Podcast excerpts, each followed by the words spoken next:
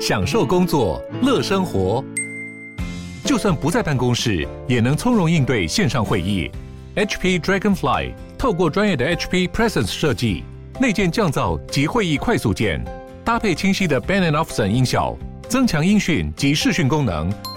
HP Dragonfly 顶级商务笔电，采用 Windows 11专业版，让您在会议中享有最佳的视觉和听觉品质。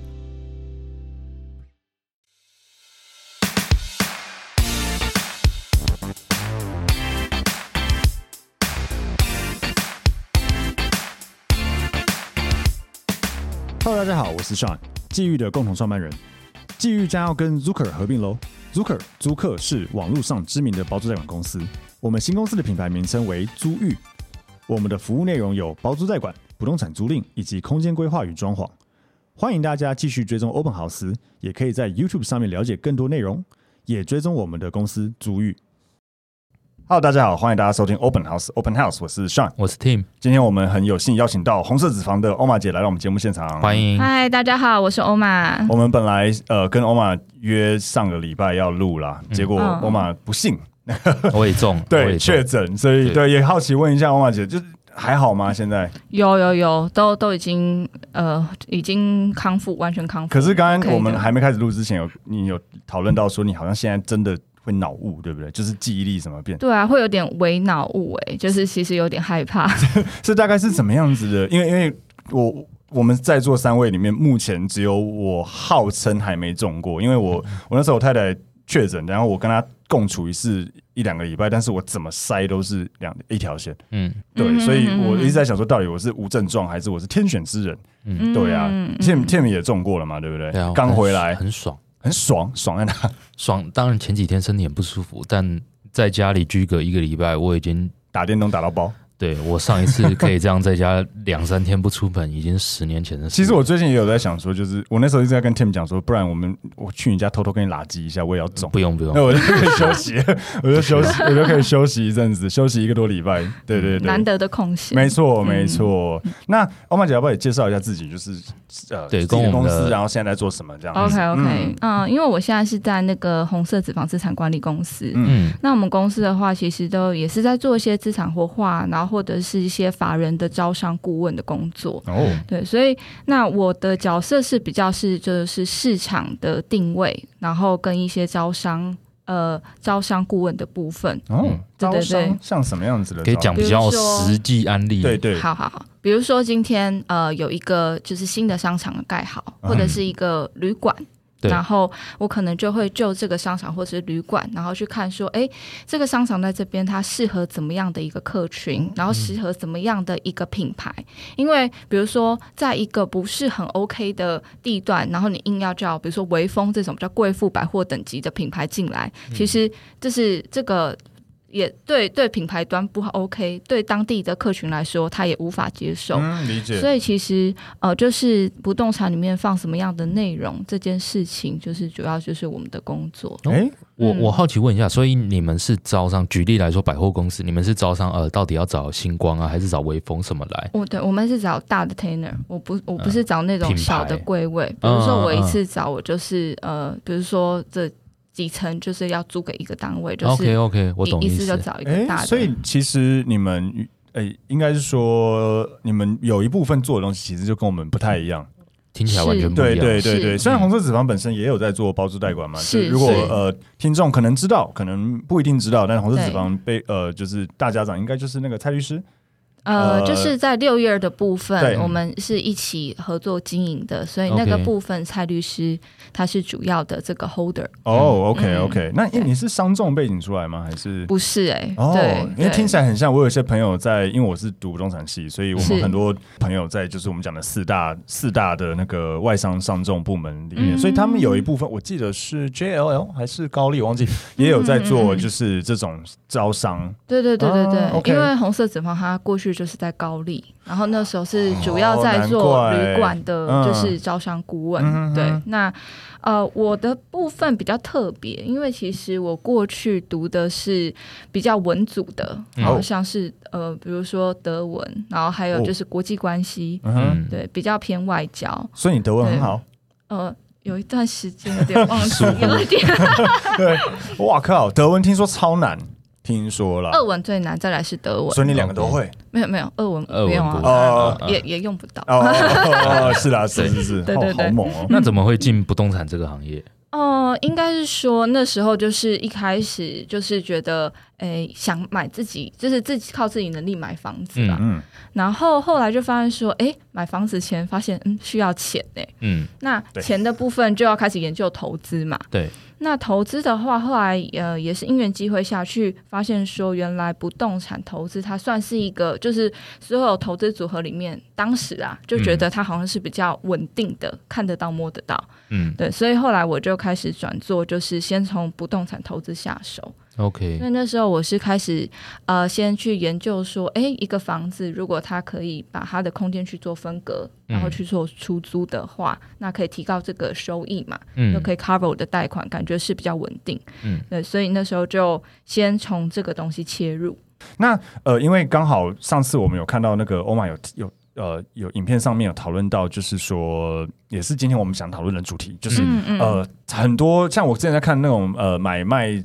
知识型的社团，嗯，也都会去问到，很多人会问啊，就是说什么，呃，即将要跟女朋友结婚，即将跟男朋友结婚，诸如此类，那想要买房子，但是就是房子的这个名字，可能譬如说到底要登记谁的，嗯，或是出资要怎么弄，诸如此类的。因为坦白讲，这个东西就是很重要，但同时又有点尴尬。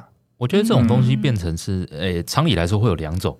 一种就是夫妻男女朋友结婚要买，嗯啊，另外一种也是几年前比较流行，朋友们要合买投资，对，合资，对，合买投资，我觉得比较干净明了，因为大家就是投资嘛，比较没有那个感情的问题在里面。其实不见得哦，不见得，有经验，有经验，看看过很多就是呃血流成河的合作，弄得非常的不愉快。所以其实今天这主题不仅仅针对情侣啦，对于很多友人，甚至有的时候家人之间的这种合资，其实都还蛮需要的。哦，不错不错，嗯，对。那呃，欧玛可不可以分享一下，就是说以以这样子的主题来，我们先讲。当然，就像你讲的，它不限于呃情侣或是朋友合资，但是有如我们就讲他这样子是一个合资也好，或是买单，呃，应该是说怎么讲，合资也好，或是如果是呃情侣要结婚前或结婚后，呃某一方可能出资之类的，这个要怎么去谈这件事情，或是可以怎么做？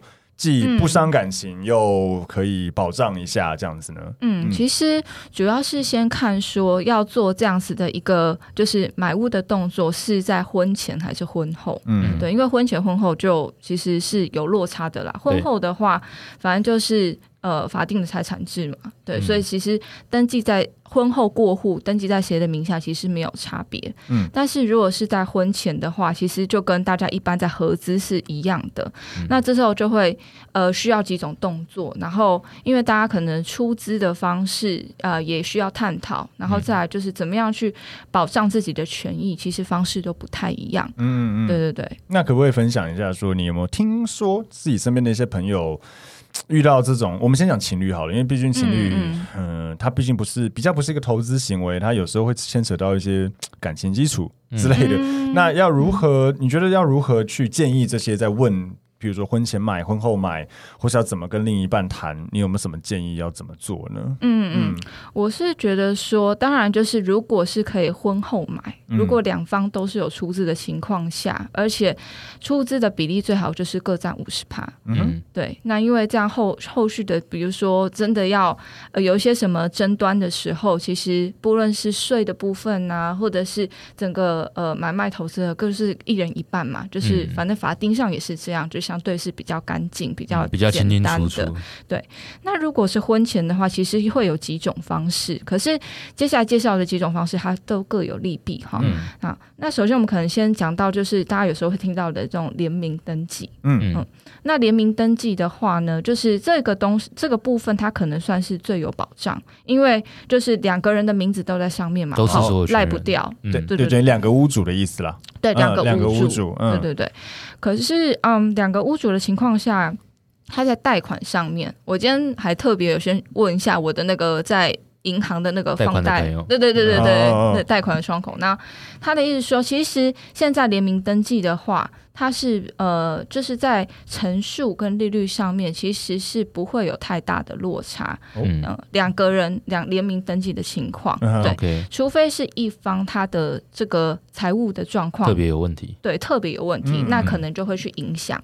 对、嗯，但是我觉得有一个比较亏的地方，就是说，比如说我们今天共同持有这个。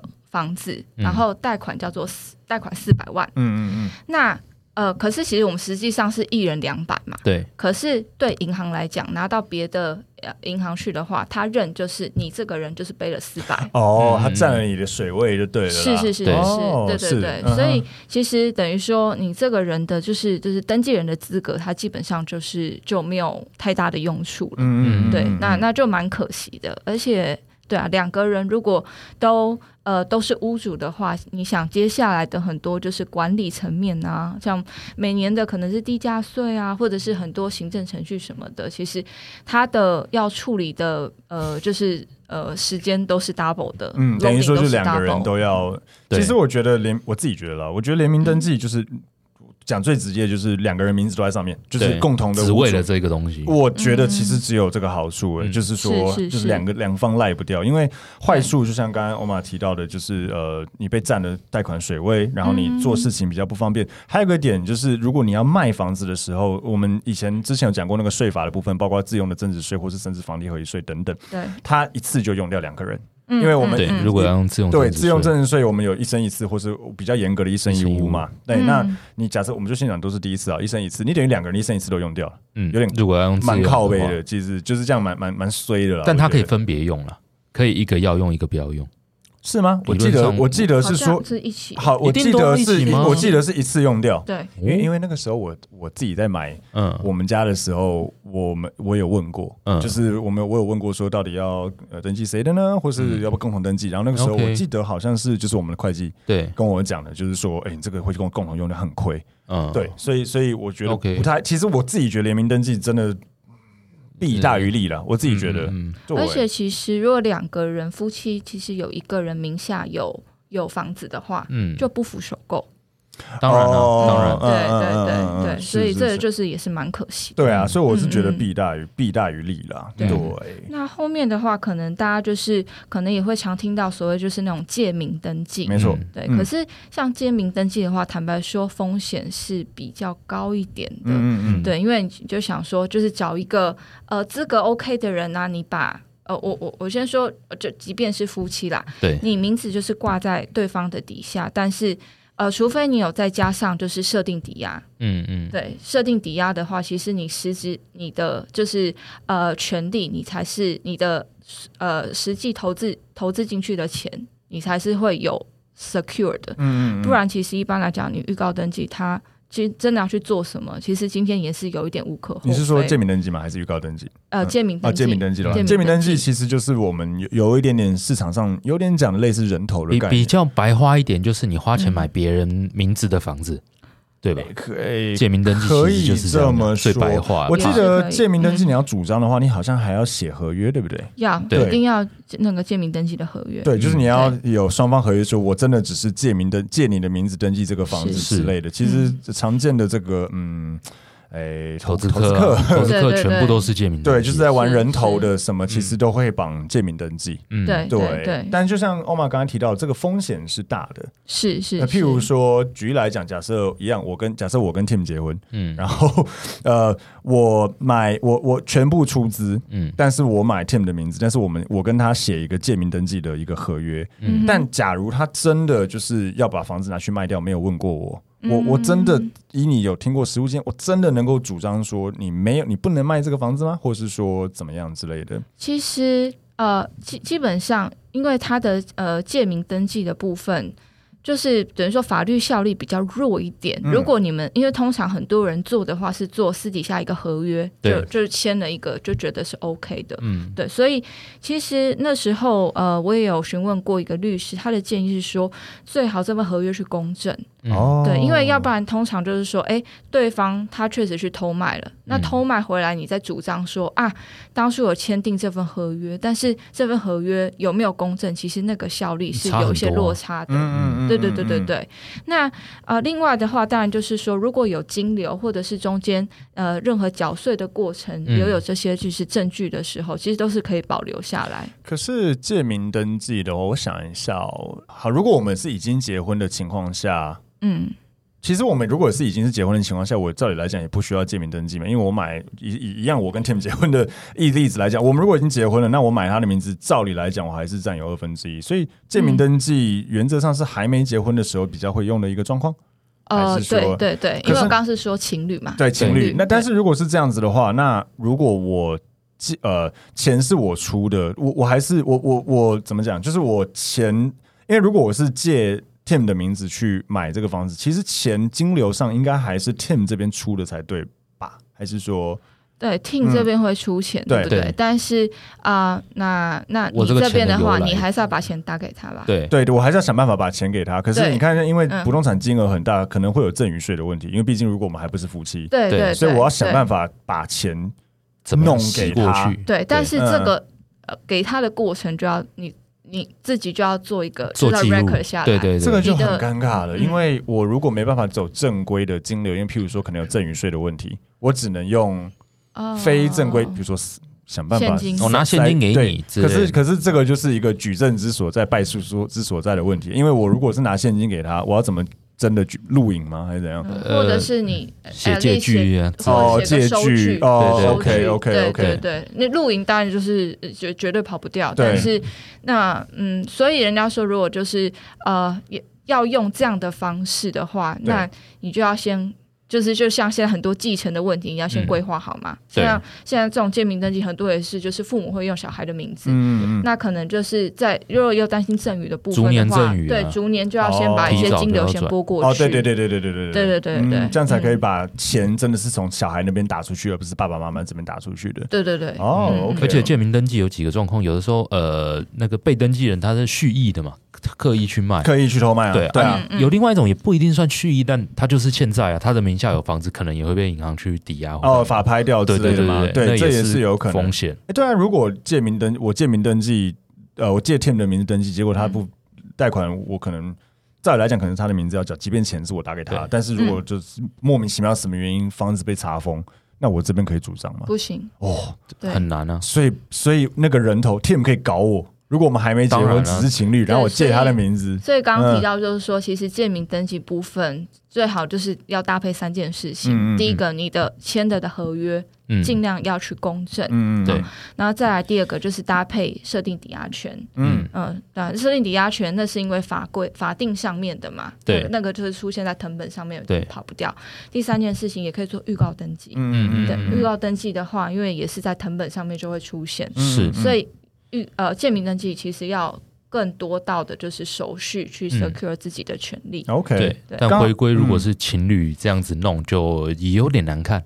嗯，你说如果搞到预告登记，对对对，可不可以请欧玛解释一下预告登记是什么？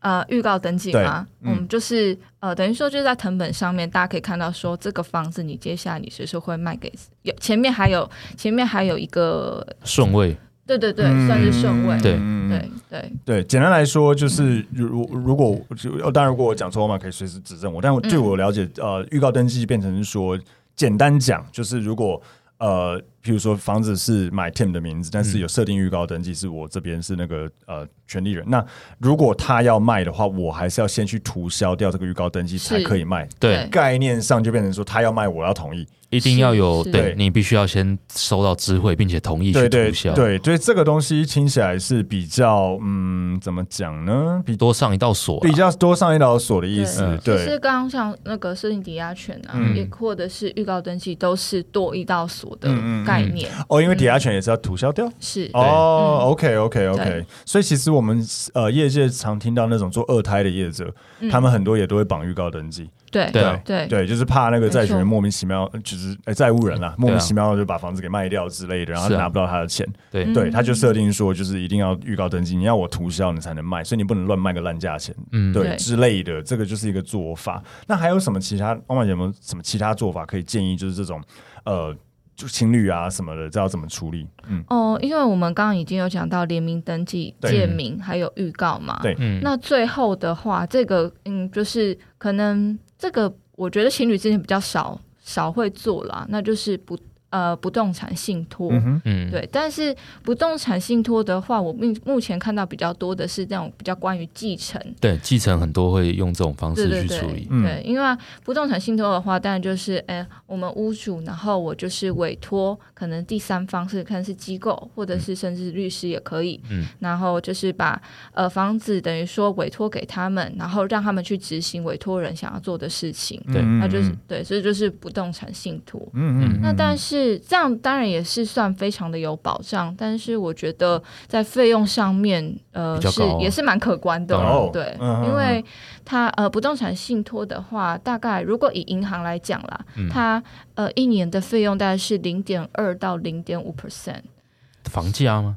呃，对，这个房子建价资那个这个资产，它是估价的还是公告现值去看呢、啊？哦，不知道。好好 好，没关系。有听众要是知道，可以跟我们讲一下。对对对，所以其实比如说啊，这个房子，呃，看到时候确定是到底是用哪一个方式，对对对对。那比如说是三千万的话，其实一年就要缴可能是六到十五万的这个费用。对对对，所以。呃，当然，这个方式是最有保障的，对，因为毕毕竟是第三方去帮你做监管嘛，嗯，但同时要付出的代价也是比较高的。哦，嗯，OK，对。不过我们刚才讨论的这几种，我们就总归一下：联名登记就是买两个人的名字；借名登记就是人头哦，我出钱买 Tim 的名字；预告登记就是 Tim 要卖，要我同意才能卖。对，然后还有最后的这个信托。但是这些东西怎么讲呢？情侣买房之前谈到这个，好像都挺。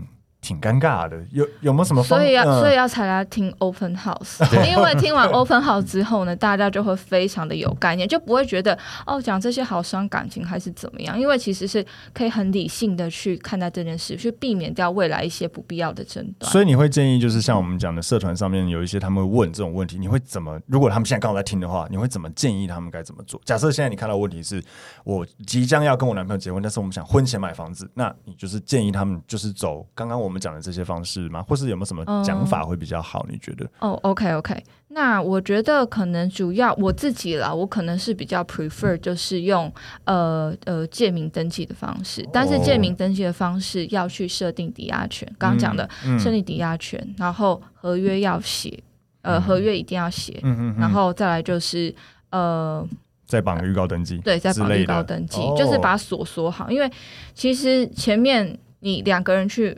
买房子，你势必还是得只能用一个人的名字去做贷款，而且是比较好条件的那个人，嗯、那那是无可厚非的嘛。当然，当然，对。对，那所以就变成说，另外一端出资的人，他要怎么去保障自己的权益？其实，其实用这几道锁去去去防，其实就 OK。嗯、但是我觉得，呃，我我后来在思考这件事，我我有发现一个有趣的点哈，就是说，因为今天我去呃。我婚前买嘛，我去设定抵押权。嗯、我比如这个房子一千五百万，我设定哦，我我出资了五五百好了。嗯嗯，好，我出资五百，我设定抵押五百。但是真的后面有什么事情的时候，我只能拿回我我是第二顺位，我真的拿回也就是五百。你是第二顺位，因为银行啊，你还是有贷款，贷款银行是第一顺位。哦，等等，你的意思是说你设定个二胎吗？还是怎么样？不是不是，他的意思是说，假设一千五百万的房子，当初买的时候头款是五百万，对对对，那等于贷款一千万。对哦哦哦，对了，对对对对，哦哦哦，理解理解，哦哦哦，好，对了，概念上，欧妈姐要说的应该是未来房子就算增值了，你也拿不到增值的地方，因为的问题应该是这样，因为我就只拿回我当初设定的嘛。对对啊。哦，理解理解，增值那块其实拿不到。对对对。哦，OK。但但就是说，虽然听众这样听觉得哦好，可以用这些方式保障自己的权利，听起来不错。但是问题是，假设真的，我不知道这个这个有没有答案呢？就是实实际上，如果对方一直闹，呃，某一方很不开心，觉得你怎么跟我谈这个之类的，只 有就这个，我我我会觉得理理性一点啊，头款谁出的就就先登记。你自己有没有身？不要说你自己啦，就是身边的朋友，或是两位身边的朋友，有没有听到类似这样子的？嗯，我大原则其实有问过，有几次有人这样子问我，我都说啊，头款谁出就就谁的嘛。对对对啊，你如果对于呃。这个谈这些觉得很伤感情，有个比较现实一点的，就是呃，真的结婚之后房贷你有都在帮忙缴啊，你就是把这些东西记录下来，其实可以举证了，可以举证啊，是可以真的未来还要弄得很难看的时候，这个可以拿出来举证，对，是可以，但不会在一开始就在谈这些东西，不然就是先结婚吧，对，这至少先登记结婚。如果真的觉得谈这个很尴尬或者怎么样，那你们真的有。有要结婚的，那不然就先登记嘛。嗯，先登记，然后再去把房子买下来，可能是最最好的方式了啦。说真的，对，对，对，对啊，没错没错。刚刚欧玛也有提到，就是说，呃，朋友合资买房，其实也都要注意到这样子的问题。是，那你有没有听过像你刚刚有讲的血淋淋？对，血淋淋、血流成河，可不可以分享几个故事给我们听听看？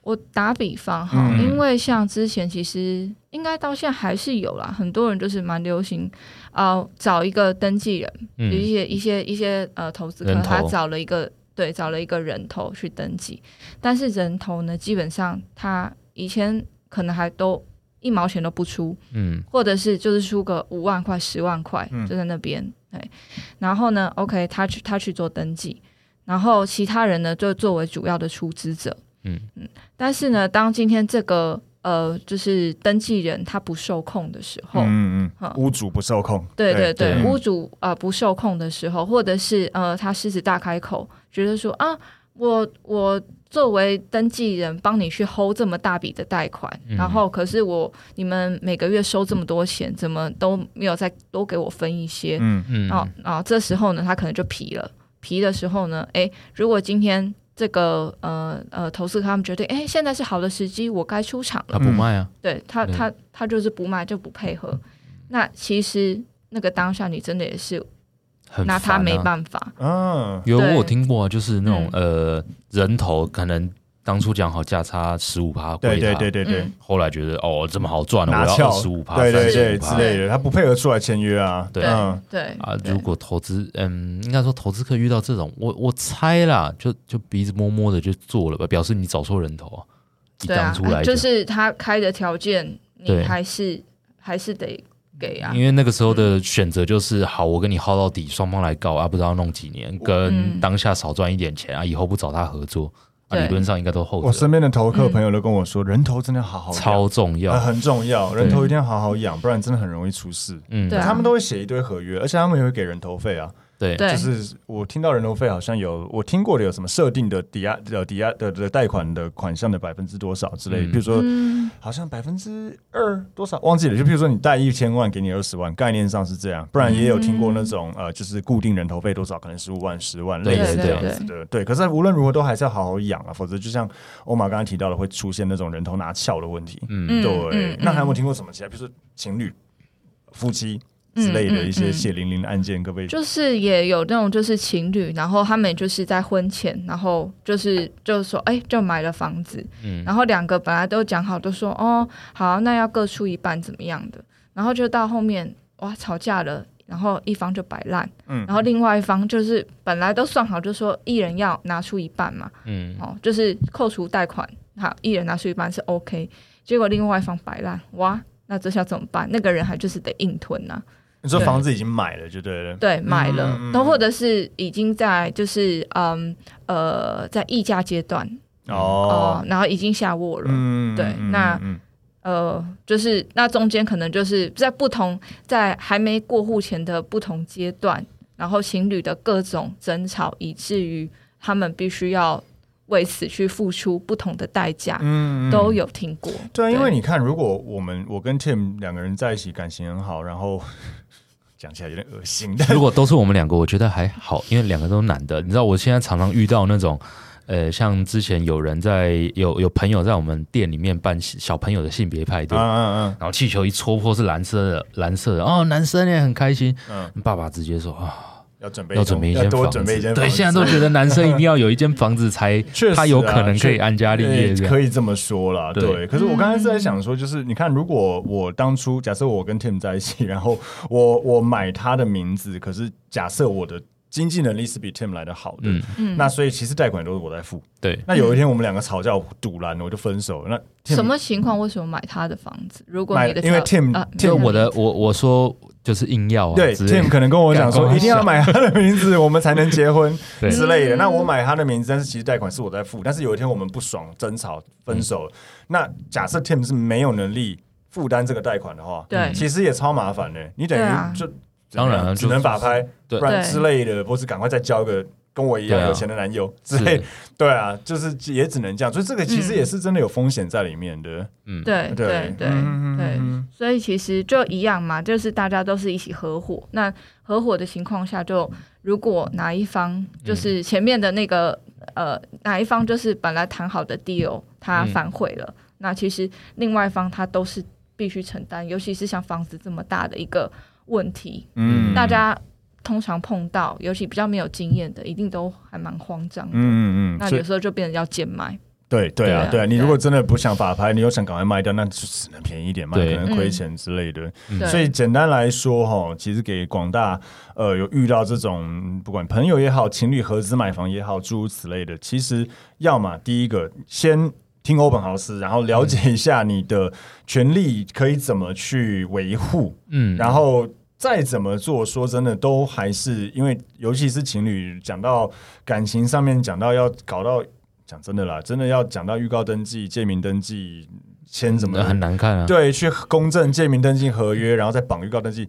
除非双方都非常理性，否则总是可能有一方会觉得有点堵然。对啊，两个都法律系毕业的，然后搞不好觉得 OK。对对对，或是两个都是学这个的，觉得哦很好很好。可是其实我觉得，像现在蛮多年轻人，其实他对房地产投资有兴趣。那其实如果他在外面跟朋友是有一个合资关系过的，嗯，那其实他就比较可以接受这种观念，就会知道就是说，哦，其实这样子的一个保障对双方来说都是好的，不会觉得说，呃。就是有点什么都要算那么清楚那种感觉，对对对对对对对。但但因为情侣跟夫妻很长，就是不是两个人的事情，那是两个家族的事情，那就很烦。对对，即便他们两个可以，但可能他爸爸妈妈一方长辈觉得买个房子还要去登记这一些，对对之类的啊，你要欺负我女儿或者儿子，对对，这个就是搞不完。所以，所以我我是觉得啦，就是虽然刚刚教了大家，或是欧玛这边也分享了教了大家很多很棒的这种方式，但。到头来，我觉得最好还是，如果情侣要共同买房子，要么如果还没结婚，那如果又不 care，我们刚才讲的就是一次算两个增值使用增值税，干脆就买两个人名字好了啦。嗯，不然就是婚后再买，其实听起来是最就是最怎么讲最好的最好的方式吧。我觉得这种。买房子就跟感情一样，它没有一个完美的标准答案。对了，但是就是你在呃这个听完我们的解说之后，你会清楚自己的权权利义务，然后关系利弊。对，那你就选一个你现在决定能接受的。对，你再决定你想哪一种风险你能接受，你就就是哪一种。对对对，这样真的是比较好的。对，嗯，但是不要什么都不懂。对，不要傻傻的，然后不千万不要听那种网络上自称专家的那种网络专家。当然有一些真的专家，像譬如说欧玛真的专家，或是像欧本豪斯 真的专家。但是呃，如果有因为我上一集才录一个什么那个不不缴租金可以房东可以把门拆掉，这样子不违法的这种号称网络上说这样子绝对不违法，就不要乱听这种莫名其妙的做法。对，就是还是听正规的方式，然后去无论如何你自己有做好功课，你。真的怎么亏了或怎么样，那就你也不能怪不了别人嘛，对，就认了。但是不要去做这种愚蠢的事情，然后不要去听网络上愚蠢的解答。嗯，对，所以这个就是一个这样子的总结了，没错。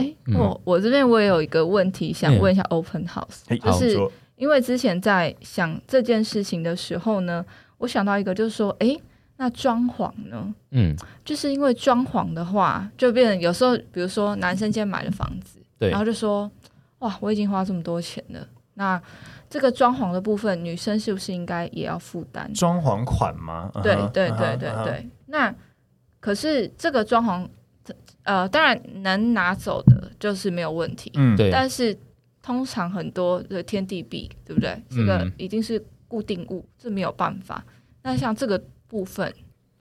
呃，举例来讲，你意思是说，嗯、譬如说房子一千万，然后呃，装潢三百好了，对，然后某一方可能拿出了两头款买房子，但装潢另外一个人，装潢另外一个人，然后如果最后闹得不愉快，该、嗯、怎么去分哦？对，好问题耶。我我目前能想得到的答案一样，就是啊、呃，金流有清楚。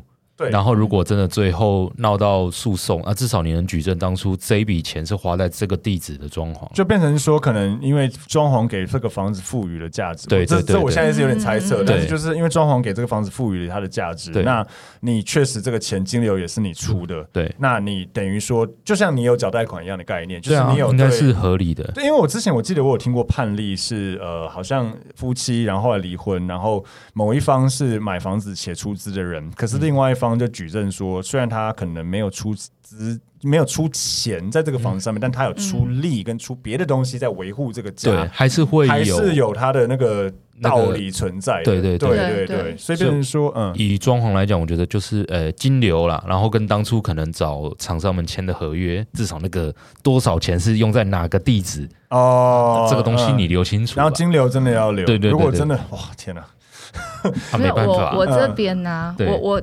我想提供一个我我自己的想法，然后然后尤其提供给一些女生啊，因为有时候通常男生可能准备好房子，然后女生会去负担一些就是装潢的部分，对。对，所以我自己的想法是说，假使今天就是比如说，比如说好，今天装潢如果都是由另外一方出，嗯，那这一方他的这个房子，因为这个装潢不能。不能带走的，以后他是要卖给下一手的嘛？是你当然房子得带着装潢，你才能你才能卖得好价格。对对对。但是装潢会折旧，对，所以是不是用这三百去打一个折数，然后我去把用这笔钱我去做设定抵押？这当然也是一个方式啊。对，对我我的我是说，我只是想提供给一些呃人有可以有用这个角度去思考，因为这个的话其实。啊、呃，当然我们可以说哦，我的金流什么什么厂商的合约我都可以留得清清楚楚，但是这个里面又存在太多的就是一些。但以我、嗯、我来讲，我会想到另外一个问题，就是它会变成像你刚刚讲的、嗯、啊，我现在三百万的抵押啊，十年之后我还是只能拿回三百万。呃呃是没有错，但是因为他没有办法，因为对刚前面我们讲的说这个三百、嗯，我们只能用的举证方式，嗯，就是我留很多。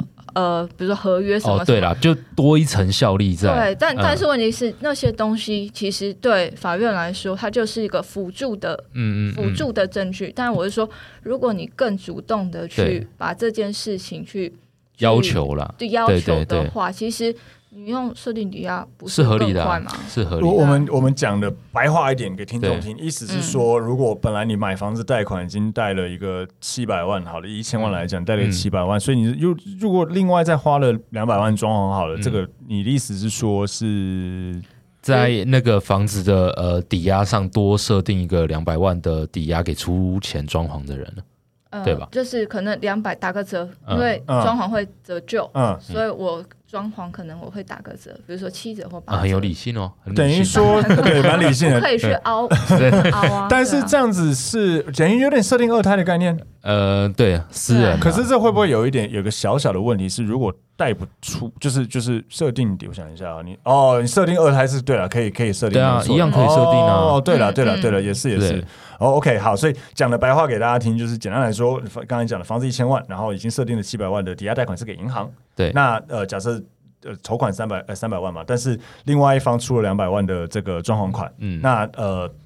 你还是有三百万的残值，理论上还可以去设定一个两百万的。就是呃呃、不是出装潢的那个人去设定一个，诶、欸，相反过来，出装潢的人去去设定一个那个抵押的两百、啊啊，可能折旧 maybe 一百一百五十万，对，给另外一个人，所以卖掉的时候他。如果卖掉，至少保证有机会拿回一百五十万。前提是卖掉的钱要够了，要超过。这个，因为这个东西就是跟我们玩二胎，对对对，不是我们玩二胎，就是别人玩二胎在在做的方式是一样的，就是要水位要够了，对对，不然你拿你拿不回来你那个钱了。是啊，对啊对啊。哦，那这样子设定的人还是要稍微懂一点。就是。嗯，对了，对，还是要懂一点，以免他设定一个他觉得拿得到，但实际上根本卖不到那个价钱，他也拿不回来。但回归本质，他是出他装潢的钱了，他并不图呃一定要拿回多少钱。对了，他就是就像欧玛讲那样，多一道锁了，对，多一道保障。对，OK，当然也可以提供大家参考。嗯，不错不错。那所以今天真的听了很多欧玛这边分享的，就情侣买房或者可以怎么保障自己，然后也提供了不一样的一个诶可以多做的一套方式。嗯，对啊，那还不错。啊，欧曼这边有没有？再稍微介绍一下自己公司，然后给大家听众听一下。嗯，哦、oh,，OK。那呃，就是我现在是在这个红色纸房资产管理公司嘛，嗯，那我们公司其实也做相当多就是资产活化的一些案子，嗯对，然后其实从小到大都是有的啦，嗯，对，那大的部分的话，就是主要都是帮一些法人在做招商顾问，嗯对，那小的部分的话，其实我自己是也是很喜欢去帮别人，就是比如说人家有什么很多房子的问题来，那我也是很喜欢去呃协助人家去厘清这些问题，所以如果听众譬如说。哪方面的问题可以找你们呢？哦，遗产太多，遗产哇，这个当然好。嗯嗯嗯，遗产或还有什么其他的可能你们可以帮忙的地帮忙这些听众？因为通常可能也是大家有一些，比如说闲置资产，然后放着就是不知道干嘛。嗯，那我的专长就是去做一个定位嘛。对，因为像嗯。呃，有一些过去，比如说很多呃一些呃投资客，他的想法就是说啊，如果我今天拿到这样的房子，然后他可能就想说，反正我就是隔越多越好。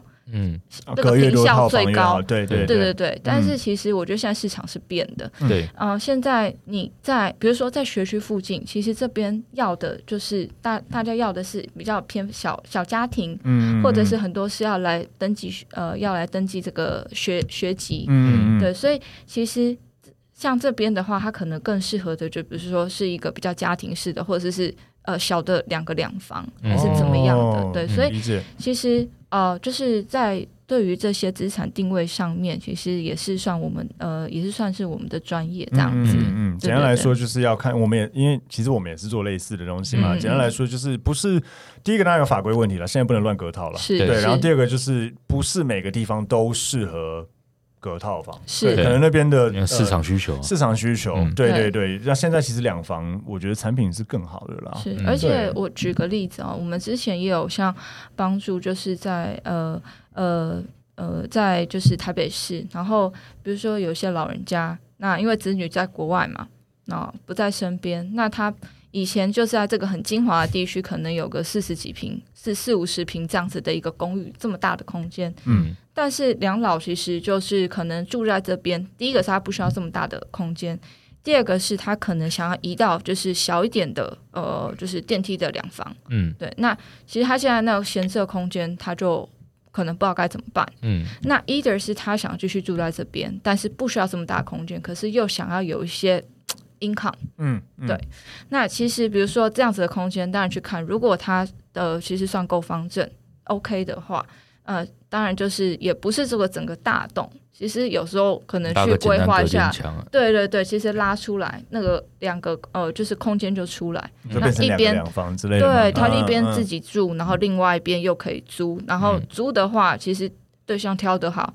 还可以就是看说哦，确定的老人就是嗯还活着这样子，顺、啊、便帮忙照顾一下。哎，对，不到照顾，但是至少啊，知道旁边就是有一个人，了解，对，他会也是心呃心里会比较安心。嗯、对，所以其实我觉得呃，现在更我们更贴近就是知道市场要的。是什么东西？那会针对这样的需求去做它的一个设计跟定位。嗯嗯，对，没错没错。所以听众如果诶有这方面的的需求，或是觉得说哎欧玛姐真的讲太好了，希望可以再找到她问更多问题的话，我们也会在节目的下面去留下资讯。对，哎，OK，是留呃脸书脸书嘛，对不对？或是说官网应该都可以留下。对对对，没错没错。好，那我们今天分享就到这边，谢谢大家，拜拜，拜拜。